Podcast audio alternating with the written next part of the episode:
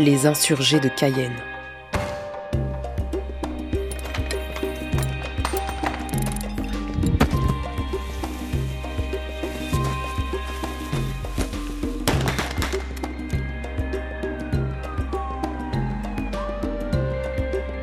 Vous écoutez Archipel du crime. Septième épisode.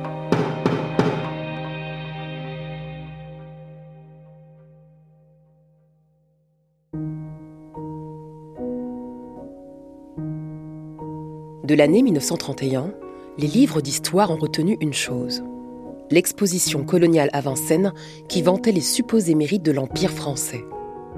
Mais qui se souvient du premier procès colonial qui s'est tenu à Nantes quelques semaines avant? C'est pourtant un procès d'anthologie qui s'est déroulé cette année-là du 9 au 21 mars.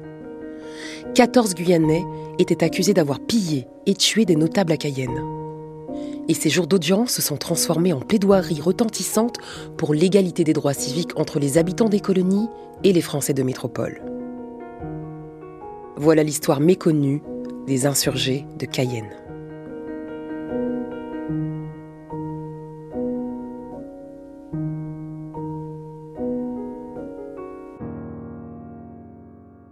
Pour comprendre ce qui s'est passé, il faut revenir en Guyane trois ans plus tôt, le 6 août 1928. Ce jour-là, un homme meurt dans des circonstances troubles. Ce n'est pas n'importe quel homme, retenez bien son nom, il s'agit de Jean Galmo. Le personnage est tellement haut en couleur que l'écrivain et poète Blaise Sandrard a raconté sa drôle de vie dans un roman intitulé Rome. Jean Galmo est originaire du Périgord. C'est un homme d'affaires aux idées progressistes. Il a été journaliste, et a pris parti pour Alfred Dreyfus, mais aussi aventurier. Il n'avait pas encore 30 ans quand il s'est pris de passion pour l'Amazonie. Là-bas, il a fait fortune dans les mines d'or, les bois précieux et le rhum. Mais il a toujours eu à cœur de mieux redistribuer les richesses dans ce qui était encore une colonie française. Il était très apprécié des Guyanais, ce qui lui a valu le surnom affectueux de Papa Galmo. Sa mort soudaine, on va y revenir un peu plus tard, va être l'étincelle des émeutes ultraviolentes du mois d'août 1928. En 1919, Galmo a été élu député avec le soutien populaire des habitants et grâce à son slogan Ni classe, ni sexe, ni race. Être élu député était à l'époque un exploit pour qui n'était pas directement soutenu par l'élite politique locale. Il serait trop long de raconter toute l'histoire, mais disons qu'après son élection, le charismatique Jean Galmo va essuyer des tempêtes de calomnie. Sa réussite économique et politique est très mal vue. Il est victime d'une cabale, accusé à tort d'escroquerie dans le commerce de Rome pendant la Grande Guerre. Il va même se retrouver en prison et déchu de ses droits. Mais en Guyane, dans l'imaginaire collectif des plus démunis, il reste et restera Papa Galmo. Celui qui en parle le mieux, c'est le célèbre avocat et homme politique Gaston Monerville. Il sera l'un des défenseurs des insurgés de Cayenne. Ce procès va d'ailleurs lancer la carrière du jeune avocat. On l'entend ici dresser le portrait de Jean Galmo bien des années plus tard, dans une archive de 1976. Il s'est intéressé à la vie des orpailleurs, qui, disons-le, était une vie misérable, et c'est un des côtés qui ont provoqué le choc chez Jean Galmo, et qui a trouvé qu'il fallait réagir contre ça. Alors il a pris sur lui d'en parler, de le répéter, d'agir. Il a été le premier à vouloir payer l'ouvrier, l'orpailleur, au salaire légitime, au salaire dû. Et il l'a fait. Euh, il n'y avait pas de démagogie dans son esprit. Il a pu y en avoir après.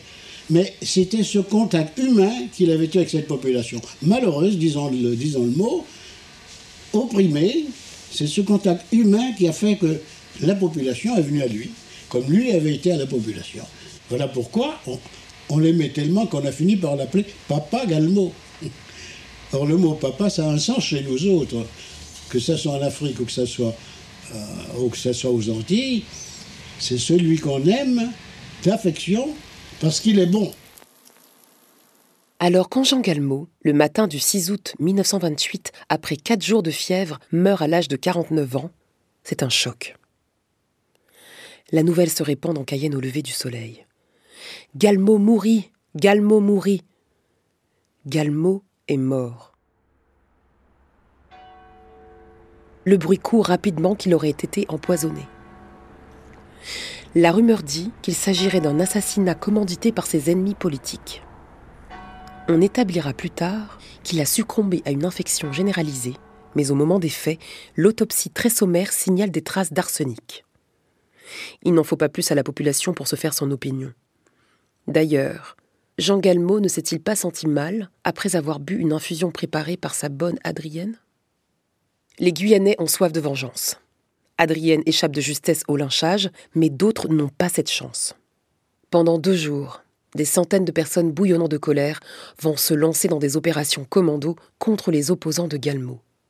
Lorsque les Guyanais apprirent sa mort, ils crièrent vengeance et réclamèrent justice. On avait tué leur papa Galmo, celui qui leur avait rendu leur dignité. Pour la première fois, Cayenne s'embrasait, le sang coulait. Pendant des jours, la ville resta hébétée par ce bref cauchemar. Jean Galmo, arriviste ou humaniste, la question reste posée. Mais aujourd'hui encore, l'ombre de cet homme au destin exceptionnel plane dans le petit cimetière de Cayenne. Cette colère populaire n'est pas née le 6 août 1928. Elle gronde depuis des mois. Elle a été attisée lors des élections législatives, celle de 1924, puis celle de 1928. Lors de ces deux scrutins, il est devenu de plus en plus flagrant que la fraude électorale était pilotée par les autorités pour faire élire leur candidat, Eugène Lautier. Eugène Lautier est un métropolitain. Il est soutenu par le ministère des colonies, par le maire de Cayenne, par le gouverneur. Et Lautier, c'est vraiment l'anti-Galmo. À peine proclamé vainqueur, en 1924 comme en 1928, il rentre à Paris et ignore totalement sa circonscription. Aux élections de 1928, Papa Galmo ne se présentera pas lui-même, mais il apporte son soutien à un autre candidat. Et son poulain va se heurter à une fraude bien organisée. Des centaines de faux inscrits se retrouvent sur les listes on fait voter les morts. Et les forces de l'ordre ont pour consigne d'empêcher les partisans de Galmo et de son candidat d'accéder aux urnes. Bref, quand Eugène Lautier est réélu dans ces conditions en avril 1928, les Guyanais sont exaspérés. Ils se sentent comme des citoyens de seconde zone. Pour eux, c'est clair, c'est tout le système qui est pourri. Début juillet, la Chambre des députés elle-même valide l'élection de Lautier, l'élu de la fraude.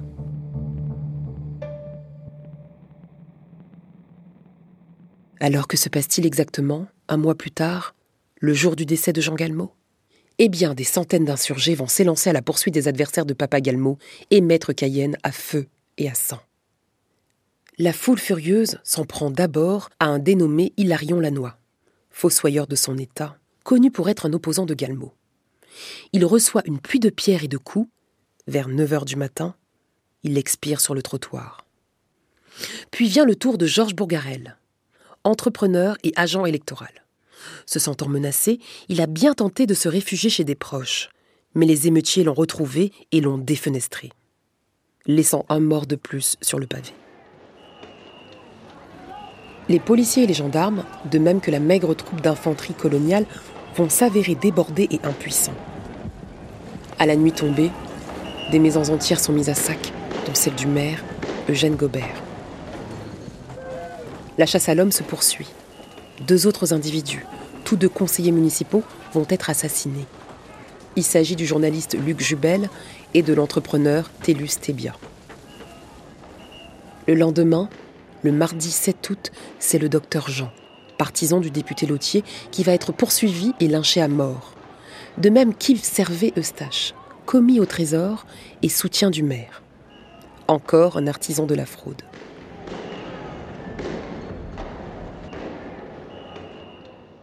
La mécanique meurtrière ne s'arrêtera qu'en fin d'après-midi, au moment de la messe des funérailles de Jean Galmo. Nul besoin d'être un enquêteur chevronné pour se rendre compte que les victimes n'ont pas été choisies au hasard. Il s'agit d'une vengeance ciblée. Un adversaire de Galmo, un agent électoral, un partisan du député Lautier, trois proches du maire. Tout laisse à penser que ces meurtres ont été prémédités. On en aura la confirmation que bien après. Oui, une liste avait bien été établie par des partisans de Galmo. Des décennies plus tard, un sénateur guyanais, Georges Ottilly, a épluché les archives de l'instruction. Et il s'est aperçu de l'existence d'un mystérieux groupuscule, le Comité des Cinq. Ce comité avait inscrit sur une feuille 22 noms de personnes qui devaient être tuées, parce qu'elles avaient un rapport soit économique, soit politique avec les élus soutenus par l'administration coloniale. Ce comité secret s'était formé en juillet, après la confirmation de l'élection du député Lautier. Et son but était clairement de procéder à une Saint-Barthélemy de tous les lotiéristes. Cette Saint-Barthélemy guyanaise aura conduit à la mort de six hommes. Après le massacre, la machine judiciaire se met en marche. Des juges d'instruction assez inexpérimentés vont d'abord se succéder à Cayenne pour mener l'enquête. Mais l'atmosphère très tendue entrave la procédure. Les juges sont soumis à la pression de la presse. Certains témoins ne se présentent pas ou, une fois face à eux, ne disent pas un mot. Finalement, la Cour de cassation, à la demande du ministre des colonies et du garde des sceaux, décide de transférer l'instruction en métropole. Le 31 mai 1929, le tribunal de Cayenne est dessaisi. Et c'est à Nantes que va se déplacer le centre de gravité de l'affaire Galmo. Pourquoi Nantes? Cette ville au passé négrier?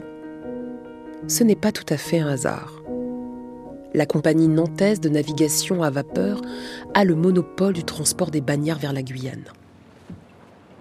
Pour l'acheminement des pièces à conviction, mais aussi celui des témoins puis des inculpés, c'est pratique de pouvoir compter sur cette fidèle ligne maritime entre la Guyane et l'Hexagone.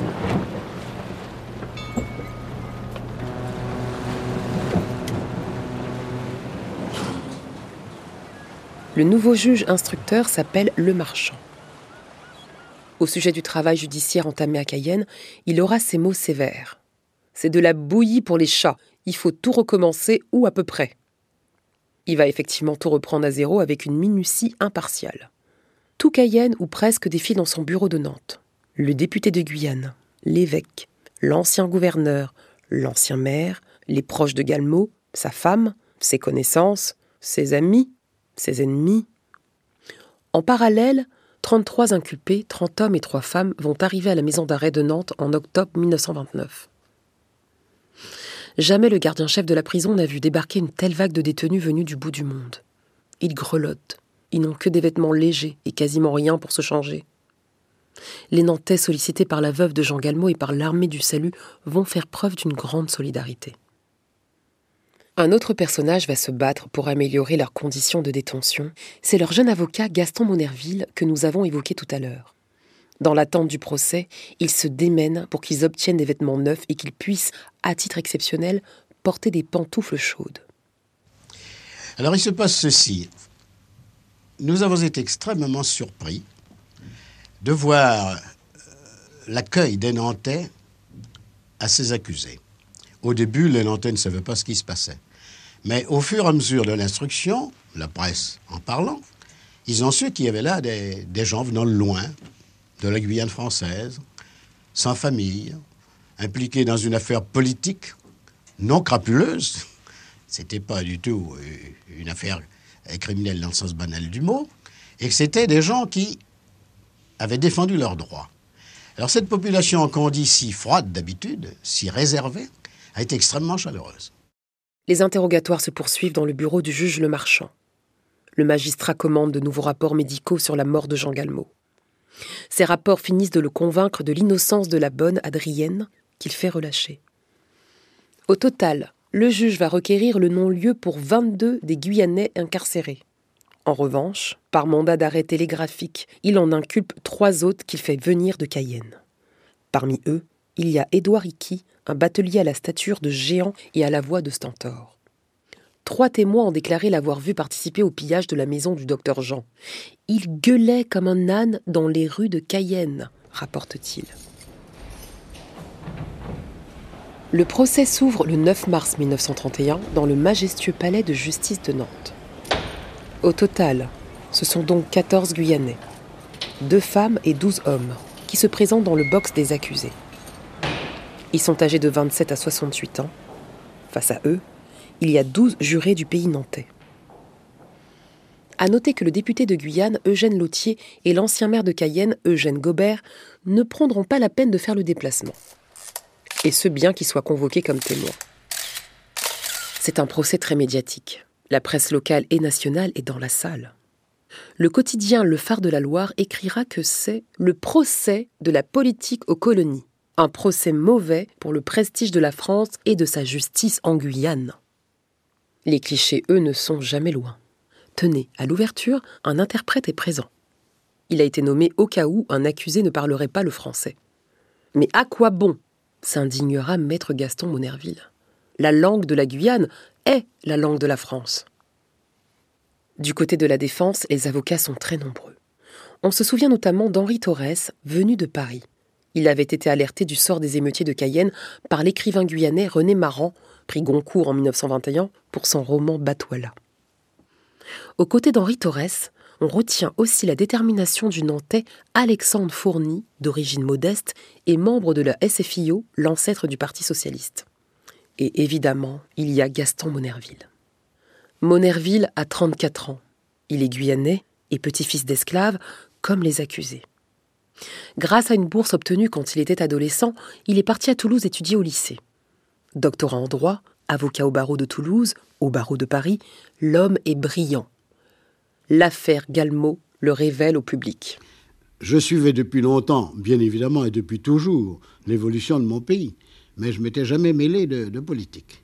Et j'ai été sollicité comme avocat pour défendre mes compatriotes dans cette affaire, qui restait une affaire historique.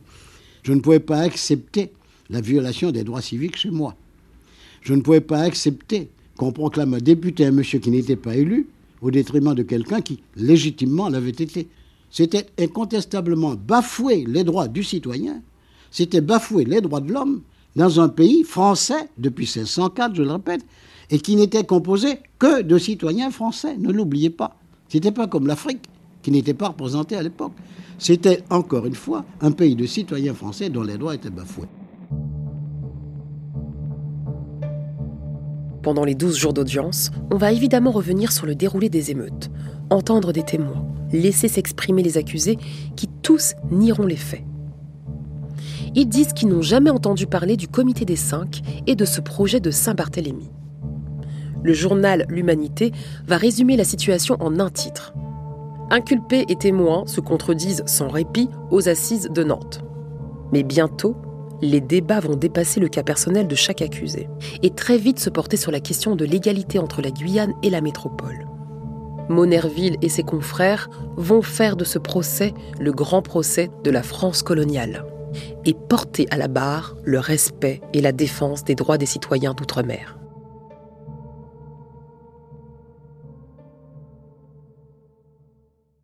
Lors du réquisitoire, à l'avant-veille du verdict, l'avocat général reconnaît lui-même qu'il n'a pas sous la main les chefs de l'émeute, qu'il n'a devant lui que des protagonistes et des comparses. On comprend à demi-mot que les véritables assassins ne sont pas dans la salle. L'avocat général compare les accusés à de grands enfants qui méritent l'indulgence et appelle les jurés à des peines clémentes. Le lendemain, le 20 mars, le public est compact. 300 à 400 personnes se serrent dans une salle prévue pour 100. On est obligé de se tenir debout pour écouter les plaidoiries des avocats de la défense. Un premier avocat demande l'acquittement au nom de la France généreuse. Un autre défend ce vieil homme de 68 ans, Gustave Mustapha, qui est en prison depuis 18 mois alors qu'il est simplement accusé de coups et blessures. Puis vient la prise de parole tant attendue de Gaston Monerville. Il y a du Mandela avant l'heure chez cet homme. Il commence par resituer le théâtre du procès. Nantes, cette ville ô combien symbolique pour la mémoire de l'esclavage. Monerville rappelle son rôle funeste dans le commerce triangulaire. Nantes était le premier port négrier français entre le XVIIe et le XIXe siècle. L'avocat appelle les jurés à racheter par plus de bonté, plus de justice, l'inhumanité des traitements que leurs ancêtres ont infligés. Et l'avocat conclut Les acquittés c'est proclamer la réprobation du peuple de France pour cette politique néfaste qui a créé un dangereux malaise dans les vieilles colonies françaises. Les acquitter, c'est dire que la France a enfin compris les souffrances de la pitoyable Guyane et qu'elle entend y apporter un baume. C'est aussi et surtout faire preuve d'apaisement. Acquitter enfin, c'est montrer à vos frères guyanais le vrai visage de la France. La France généreuse et compréhensive la France éprise d'idéal, la France de justice et de paix. La salle applaudit. Son confrère nantais, Alexandre Fourny, ne peut retenir ses larmes. Mais ce n'est pas fini. Il faut attendre le lendemain et les dernières plaidoiries pour que les jurés se retirent délibérés. À 17h30, après un peu plus de deux heures de discussion, le jury regagne la salle d'audience.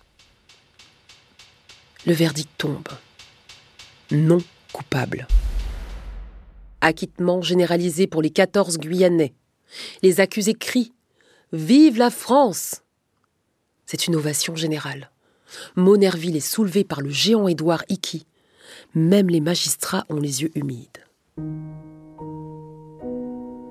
Du côté de la partie civile, en revanche, la déception est grande. Peu d'informations nous sont parvenues. La presse de l'époque ne leur a pas beaucoup donné la parole. Mais en 2009, dans un documentaire intitulé Les insurgés de Cayenne, le premier procès colonial à Nantes, les descendants des victimes assassinées ont témoigné. Leur histoire familiale ne leur est parvenue que par bribes, comme si les événements étaient restés tabous.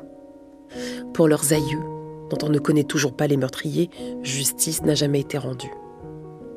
Et pour les colonies françaises et les citoyens d'outre-mer, cette affaire a-t-elle changé quelque chose? En 2011, Samuel Bosch était commissaire d'une remarquable exposition des archives départementales de Loire-Atlantique sur l'histoire des insurgés de Cayenne. On l'entend au micro de France 3 Pays de la Loire à l'échelle un petit peu plus large des colonies, ce qu'on peut dire, c'est que la portée elle est plus symbolique que réelle. Euh, le procès va mettre au cœur des débats la question de l'égalité citoyenne, l'égalité civique entre la métropole et les colonies, et c'est en ce sens-là qu'il y a peut-être une portée symbolique pour les colonies, même si c'est une portée qui fera long feu, si j'ose dire, puisque quelques semaines après le procès de Nantes, va s'ouvrir la grande exposition coloniale, le grand jubilé colonial de Vincennes, avec tous les poncifs autour euh, des, colonies et euh, notamment la glorification de la mission civilisatrice de la France. Et voici comment la République va jeter en quelque sorte un voile pudique dira Samuel Bosch sur la décision de Nantes, et célébrer son empire colonial à Vincennes un mois et demi plus tard. Cette affaire, les Guyanais, eux, ne l'oublieront jamais. Ils éliront Gaston Monerville comme député en 1932, quelques mois après le procès. Et sans fraude, cette fois. Cette élection marquera le début du très long chemin politique de cet homme. Gaston Monerville deviendra notamment sous-secrétaire d'État aux colonies, sénateur, puis président du Sénat sous la quatrième et la cinquième République. Et son travail sera déterminant pour que, en 1946, les Antilles, la Guyane et la Réunion acquièrent le statut de département français. A l'inverse, l'avocat nantais de ce procès, vous vous souvenez, Alexandre Fourny, a connu un destin tragique. En 1941, il a fait partie des 48 otages fusillés par les nazis en représailles à l'exécution d'un officier allemand à Nantes. Sur sa tombe, pendant des années, une main anonyme déposera une gerbe avec ces mots à Alexandre Fourny, un Guyanais reconnaissant.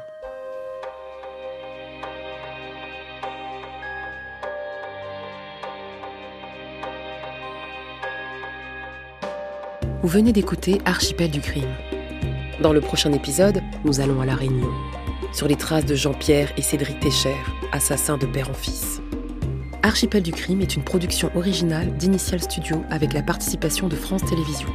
Elle a été écrite par Léa Santacross, réalisée, montée et mixée par Arnaud Forest et Karen Bunn. La musique et le sound design sont signés Samuel Hirsch. La production et la direction éditoriale ont été assurées par Elisa Mignot, la production déléguée par Marc Silam. Et c'est la voix de Stana Romiak qui vous a raconté cette histoire.